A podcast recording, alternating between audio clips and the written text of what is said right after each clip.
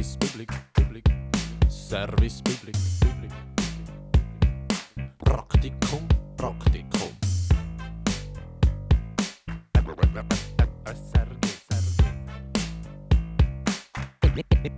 Insider. Herzlich willkommen zu der ersten Episode vom Praktipod. Praktipod, Praktikum, Podcast. Okay. Ich bin der Luca. Ich mache ein Praktikum da bei der Geschäftsstelle von der SRG Deutschschweiz und ich freue mich darauf, euch in den nächsten Monaten mit Service Public und Eindrücken und Ereignissen aus meinem Praktikum zu berieseln. Ich hoffe, ihr könnt das ein oder andere daraus mitnehmen und wünsche euch viel Spaß. Rückblick, Rückblick, Rückblick. Ich habe mein Praktikum da in einer sehr turbulenten Zeit angefangen. Und zwar war das Mitte Februar, also kurz vor der Abstimmung zu der No-Bilag-Initiative. Ähm, und durch das aber auch sehr einen spannenden Einstieg und einen spannenden Einblick, wie man jetzt als Unternehmen in so einer Situation darf, wie man vielleicht nicht sollte oder nicht darf kommunizieren. Und äh, an dieser Stelle nochmal ein Kompliment an unsere Social Media Managerin Vivian, wo da mit jensten Anschuldigungen und Beleidigungen konfrontiert worden ist äh, in den sozialen Netzwerken und trotzdem nie Nerven verloren hat und in der Nacht hat können schlafen. Also Kompliment. Die Abstimmung haben wir ja mittlerweile aus Sicht von der SRG erfolgreich hinter uns gelassen. Wir sind natürlich alle froh, dass wir weiterhin hier arbeiten dürfen. Ich zwar nur bis im August, aber äh, dass auch der Rest vom Team bis über das 19. raus darf weiter da tätig sein Bereits in meiner zweiten Woche haben wir etwas mit Medien gehabt, wo ich schon helfen helfen organisieren. Und zwar haben wir das Thema gehabt, wie werde ich Nachrichtenmoderator. Zu Gast sind Cornelia Bösch, Nachrichtenmoderatorin bei der SRF Tagesschau, und der Urs Leuthardt, der Redaktionsleiter der Tagesschau. Der Urs hat uns zuerst erzählt, was es braucht, um ein Nachrichtenmoderator zu werden, und er hat da eine sehr schöne Metapher gemacht mit dem Jonglieren. Er hat gemeint, man müsse einerseits sehr einen guten Überblick haben und immer ein vorausdenken. Weiter hat er gemeint, dass es wichtig ist, dass man viel liest und sich für das Geschehen in dieser Welt interessiert. Das mit dem Lesen hat dann Cornelia gerade nochmal bestätigt, wo sie uns gesagt hat, dass sie, bis sie da im Haus angekommen ist, schon vier Zeitungen gelesen hat. Und was mich eigentlich auch noch sehr erstaunt hat, ist, dass sie alle Texte, die sie am Abend vorträgt, selber schreibt. Also es ist nicht einfach so, dass sie da am Viertel ab sieben Mal reinstürchelt, schnell ihre Texte abeliert und dann wieder rausgeht. Da steckt einiges mehr dahinter. Und zwar ähm, schafft sie da eng mit der Redaktion zusammen und teasert dann die Beiträge an und ist wirklich den ganzen Tag beschäftigt. Wenn du genauer willst wissen, was sie sonst noch alles macht an ihrem Arbeitstag, kannst du das bei uns online nachlesen. Wir haben sie nämlich einen Tag lang begleitet. Nach diesen Präsentationen haben dann Teilnehmer Fragen stellen und da ist besonders eine Frage dabei, die uns unser ganzes Team immer noch beschäftigt. Und zwar am Schluss der Tagesschau sieht man jeweils den 10 vor 10 Moderator auch noch und die reden dann irgendetwas miteinander, die beiden Moderatoren. Was? Was besprechen die? Wir sehen es zwar, wie sie da ihre Papiere auf den Tisch klopfen und dann überall schauen und ein bisschen lächeln und das Maul bewegen, aber wir hören nicht, was sie reden. Wir gehen dieser Sache nach und halten dich diesbezüglich natürlich auf dem Laufenden. Anschließend haben wir noch eine kleine Studiotour gemacht. Wir sind ins Tagesschau-Studio und auf die Tagesschau-Redaktion geschaut, wie das dort so abläuft. Im Studio haben wir zu meinem Erstaunen keinen einzigen Kameramann angetroffen. Das ist mittlerweile alles automatisiert. Das ist auch noch sehr eindrücklich gewesen. Ebenfalls in meinem ersten Monat habe ich Beiträge geschrieben für das Link-Magazin. Das Link-Magazin ist das Mitgliedermagazin von der SRG Deutschschweiz. Und zwar habe ich da einerseits ein Interview geführt mit dem Pascal Burkhardt von Nuvo. Nuvo ist eine Videoplattform, die auf Instagram und auf Facebook ein- bis zweiminütige Infovideos publiziert, wo sie einerseits Nachrichten, aber auch vielleicht einen komplexen Sachverhalt sehr anschaulich und verständlich erklären. Entstanden ist das Projekt in der Westschweiz vor zwei Jahren als Nouveau RTS ist dann aber äh, zu einem schweizweiten Pilotprojekt lanciert worden und mittlerweile gibt es in allen vier Landessprachen und sogar noch auf Englisch. Für den zweiten Bericht, den ich geschrieben habe, bin ich an die Newsroom Academy Und zwar stellt SRF im Herbst auf einen Newsroom um. Das heißt, dass alle Redaktionen zusammengelegt werden und es dann so ein zu und her geht, wie man sich das aus dem amerikanischen Film vorstellt. Also ein Gebrüll, so ein wie an der Börse eigentlich. Und, ähm, und mit der Newsroom Academy bereitet SRF ihre Mitarbeiter auf die Arbeit vor. Ich bin dann an einer Veranstaltung, wo es um Online-Recherche gegangen ist, wie man effizient recherchiert online. Und zwar hat dort Thomas Angeli, ein Redaktor vom Beobachter und SRF-Recherchetrainer, uns anhand von ein paar Beispielen gezeigt, wie man mit wenigen Suchbegriffen zum gewünschten Resultat kommt. Eines von seinen Beispielen war, dass er in der Ferien war, in Dänemark, auf einem Schiff. Dort hat er einen Andreas getroffen, der mal drei Jahre in der Schweiz gelebt hat. Und anhand von diesen drei Angaben hat er dann herausgefunden, wer der Andreas ist, was er jetzt beruflich macht, was er in der Schweiz geschafft hat und ähm, auch einiges über sein Privatleben. Das ist recht eindrücklich gewesen, wie man wirklich mit wenig Angaben schon sehr viel herausfinden kann mit dem Internet heutzutage. Der dritte Bericht, den ich geschrieben habe, ist ein Erlebnisbericht. Und zwar habe ich auf Bern dürfen, in Club Bonsoir an einer der letzten Drehtage von der Serie Nummer 47. Nummer 47 ist eine Webserie, die Mitte Mai von SRF publiziert wird. Und zwar geht es in dieser Serie um junge Menschen, die auf der Suche nach ihrer eigenen Identität sind und sich so die Frage stellen, wer bin ich überhaupt? Das Spezielle an dem Projekt ist, dass alle Beteiligten, egal ob vor oder hinter der Kamera, alles Nachwuchstalent sind aus der Schweizer Filmszene. Ich bin dann dort in dem Club angekommen und äh, es ist so wirklich eine Versammlung von Künstlern gewesen. Also die sind doch über die Tanzfläche tänzelt, hinten hat man heftig diskutiert. Sehr ein schönes Bild und auch das ganze Erlebnis ist wirklich sehr spannend gewesen.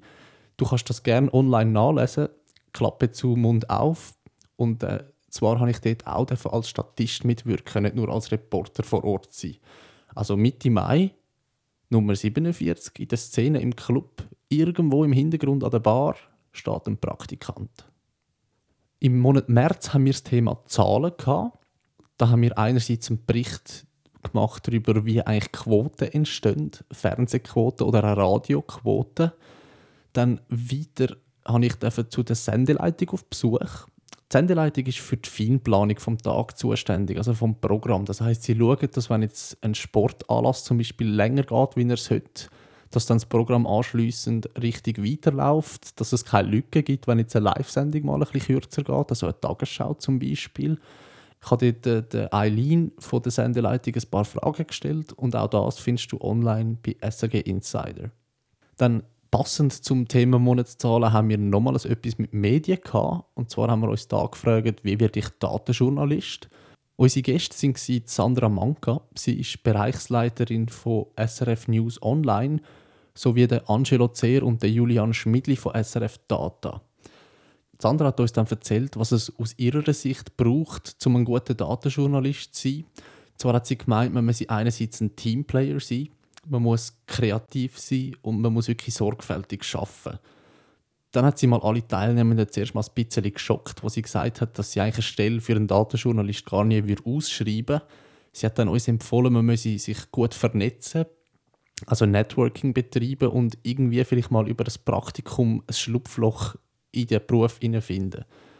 Der Julian und der Angelo haben dann weiter gemeint, man müsse einerseits ein Journalist sein, man müsse aber auch Designer sein und ein bisschen Developer, um ein guter Datenjournalist zu werden. Um das zu verstehen, muss man vielleicht wissen, was ein Datenjournalist überhaupt macht.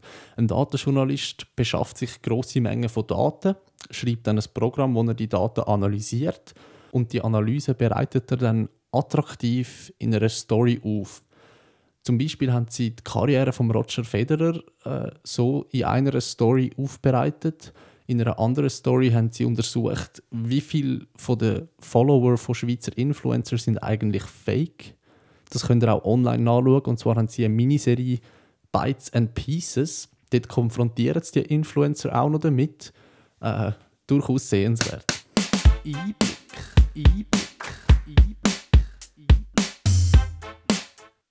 In diesem Teil von meinem Podcast möchte ich euch einerseits unser Team ein bisschen näher vorstellen, und zwar jeweils eine Person pro Podcast. Und andererseits verfolge ich jeweils jeden Monat ein Format oder ein Programm speziell. von SRF. In diesem Monat war es jetzt Stutz um Stutz, wo ich euch einfach dann meine Meinung dazu wird äußern und äh, so ein bisschen, einen kleinen Überblick geben, vielleicht in Format, wo ihr noch nicht gewusst habt, dass es gibt oder wo ihr noch nie gesehen habt. Bei mir ist Pernille. Hoi Pernille. Hoi Luca. Du bist seit über zehn Jahren bei der SRG. Mhm. Was machst du den lieben langen Tag? Ich bin vor allem für das Magazin Link zuständig. Ich bin Redaktionsleiterin und schaue, dass ich da Themen vorbereite und, äh, und all die verschiedenen Artikel zusammenstellen. Das heißt äh, vor allem so ein bisschen eine kunterbunte Mischung von, von Artikeln und äh, Beiträgen zu verschiedenen Themen. Das könnte irgendwie so ein äh, Schwerpunktthema sein oder auch verschiedene andere Medienthemen, die für uns äh, und für unsere Mitglieder interessant sind. Äh, da bin ich einfach für die ganze Koordination und Zusammenstellung von dieser Beiträge zuständig für die Koordination mit Fotografen und äh, Briefings mit den Fotografen, mit den Journalisten, ja, und am Schluss äh, muss dann alles zusammenkommen und da, dafür bin ich auch zuständig und ähm, gestalte das, das Ganze mit, dem, mit der Medienagentur, mit, mit dem Gestalter zusammen. Da, dafür bin ich eigentlich den ganzen Tag zuständig.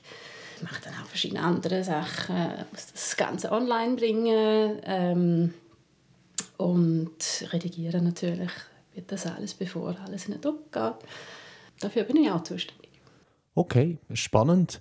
Äh, was von all dem, äh, was macht dir am meisten Freude an deiner Arbeit?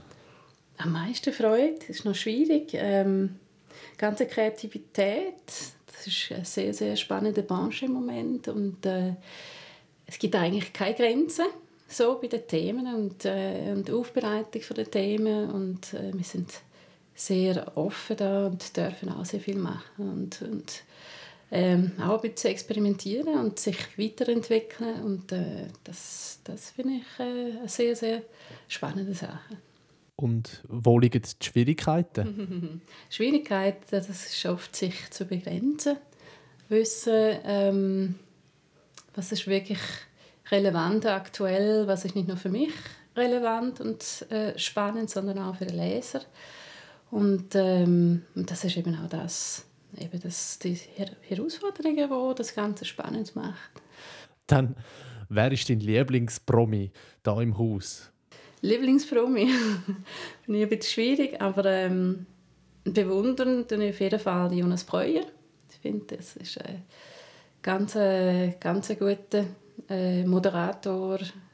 Der ist sehr mutig und äh, fachlich hat er alles im Griff. Und, ähm, hat extrem viel Energie, das bewundere ich enorm. ja. ja, ist also definitiv auch in meinen Top 3. Dann letzte Frage, was für ein Dessert wärst du? Ein Dessert? ich gar nicht so gerne Dessert. Ähm, für ein Dessert? Vielleicht ein Muffin?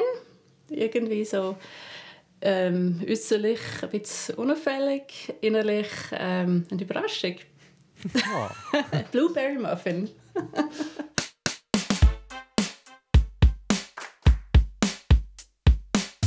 das war Pernille Butz. Aktuell sehr, sehr beschäftigt, weil das nächste Link-Magazin demnächst erscheint. Wie bereits angetönt, habe ich diesen Monat Stutz um Stutz geschaut. Ein Sozialexperiment. Bei Stutz um Stutz geht es darum, dass vier Personen in einer für sie fremden Stadt ausgesetzt werden, nur mit den Kleidern, die sie gerade anhaben und ihrer Identitätskarte. Der Rest wird ihnen weggenommen. Dann kommen sie 100 Franken über und müssen mit diesen fünf Tagen überleben. Das heißt, sie müssen irgendwie irgendwo schlafen, sie müssen irgendetwas essen und wer am Schluss von diesen fünf Tagen am meisten Geld hat, kommt das Geld von allen anderen über. Das Ziel ist natürlich, dass man sich irgendwo etwas dazu verdient und dann so kann sich einen Vorsprung verschaffen im Vergleich zu den anderen, dass man dann am Schluss der Woche ihr Geld bekommt. Ähm, ein interessantes Format, wie ich finde. In dieser Staffel sind dabei die Barb, der Andi, die Manuela und der Luca. Der Luca ist 26 und die Barb ist 71, also sehr große Altersunterschied, was das Ganze auch sehr spannend macht, wie die verschieden an diese Sachen angehen. Der Luca ist zum Beispiel gerade mal zum Roten Kreuz, hat sich dort einen Schlafplatz gesucht. Der Andi ist auf Notschlafstelle. St. Gallen, ist dort aber abgewiesen worden, weil er kein St. Galler Bürger ist, ist dann mal in Kille. Und die Barb ist einfach gerade mal als erstes in eine Bibliothek, dort an einen Kompi, ins Facebook und hat sich dort irgendwie Studentenwege gesucht. Hat leider nicht geklappt, aber war wirklich ein sehr schöner Ansatz, gerade von einer 71-Jährigen. Und ähm, es ist erstaunlich, wie gut die meisten von denen mittlerweile zu Schlag kommen. Der Andi kümmert sich zwar recht um seine Zigaretten, aber äh, der Luca zum Beispiel hat schon als Barkeeper geschafft. Die Manuela arbeitet in einer Schule als Assistentin. Und es zeigt einfach wirklich schön auf, wie, äh, wie aufgeschmissen dass man ist in einer Stadt, ohne irgendwie groß Geld, ohne ein Handy vor allem, also ohne Internetzugang oder ständigem Internetzugang sehr eine unterhaltsame Sendung, muss ich sagen. Was ich mich aber immer wieder frage, ist, sind die Leute jetzt nur so großzügig, weil auch noch eine Kamera dabei ist? Wäre das echt gleich, wenn niemand dabei wäre? Würden es gleich überall da noch ein Müsterli und da etwas gratis bekommen und da dürfen schlafen? Das finde ich ein bisschen schade, aber trotzdem sehr unterhaltsam. Und ich freue mich sehr aufs Finale von dieser Sendung. Werde euch dort sicher auch im nächsten Podcast noch kurz etwas darüber sagen, als so eine abschließende Meinung. Dann hat letzten Monat SRF einen Podcast lanciert, und zwar «Einfach Politik». Dort ist es in der ersten Folge um die Erneuerung der Schweizer Armee gegangen. Ähm, sehr spannend gewesen. Sie haben Expertenstimmen eingeholt, aber auch solche von Rekruten und äh, von Kaderleuten. Ähm, sehr kontrovers, äh, differenziert und ähm, auch ein spannendes Format. Und ich werde die zweite Episode, die mittlerweile schon draußen ist, sicher auch schauen und euch dort nochmal ein kurzes Feedback darüber geben. Dort geht es um die Kuhhorn-Initiative. Ausblick, Ausblick, Ausblick, Ausblick. Ja, wie bereits gesagt, Stutz um Stutz das grosse Finale steht noch an, wo ich noch schauen darf. Da freue ich mich sehr drauf. Dann werde ich im nächsten Monat noch Seitentriebe schauen ich weiß nicht, ob ihr schon davon gehört habt, vielleicht mal eine Werbung gesehen. Das ist äh, auch jetzt eine von der neuen Serien von SRF, ist mittlerweile schon abgeschlossen. Es sind äh, nur acht Episoden. Aber ich habe das ausgesucht, weil ich demnächst an eine Publikumsratssitzung darf, wo das besprochen wird. Der Publikumsrat ist ein Gremium von der SRG, wo über eine gewisse Zeitdauer ein Format vom SRF anschaut, sich dazu eine Meinung bildet, dann eine Sitzung darüber haltet und am Schluss dann eine Medienmitteilung verfasst und die einerseits der Redaktion, aber andererseits natürlich auch den Medien zukommen lässt. Der Publikumsrat soll so als Kontrollinstanz dienen und äh, eigentlich ein Feedback von, der, von einer Repräsentation vom Volk fürs SRF bieten. Das ist es bereits mit der ersten Episode vom Praktipod. Danke vielmals fürs Reinhören. Ich hoffe, du hast das ein oder andere daraus mitnehmen Ich freue mich sehr darauf auf meine nächste Episode im nächsten Monat. Und bis dann wünsche ich dir ganz eine schöne Zeit. Ciao. SRG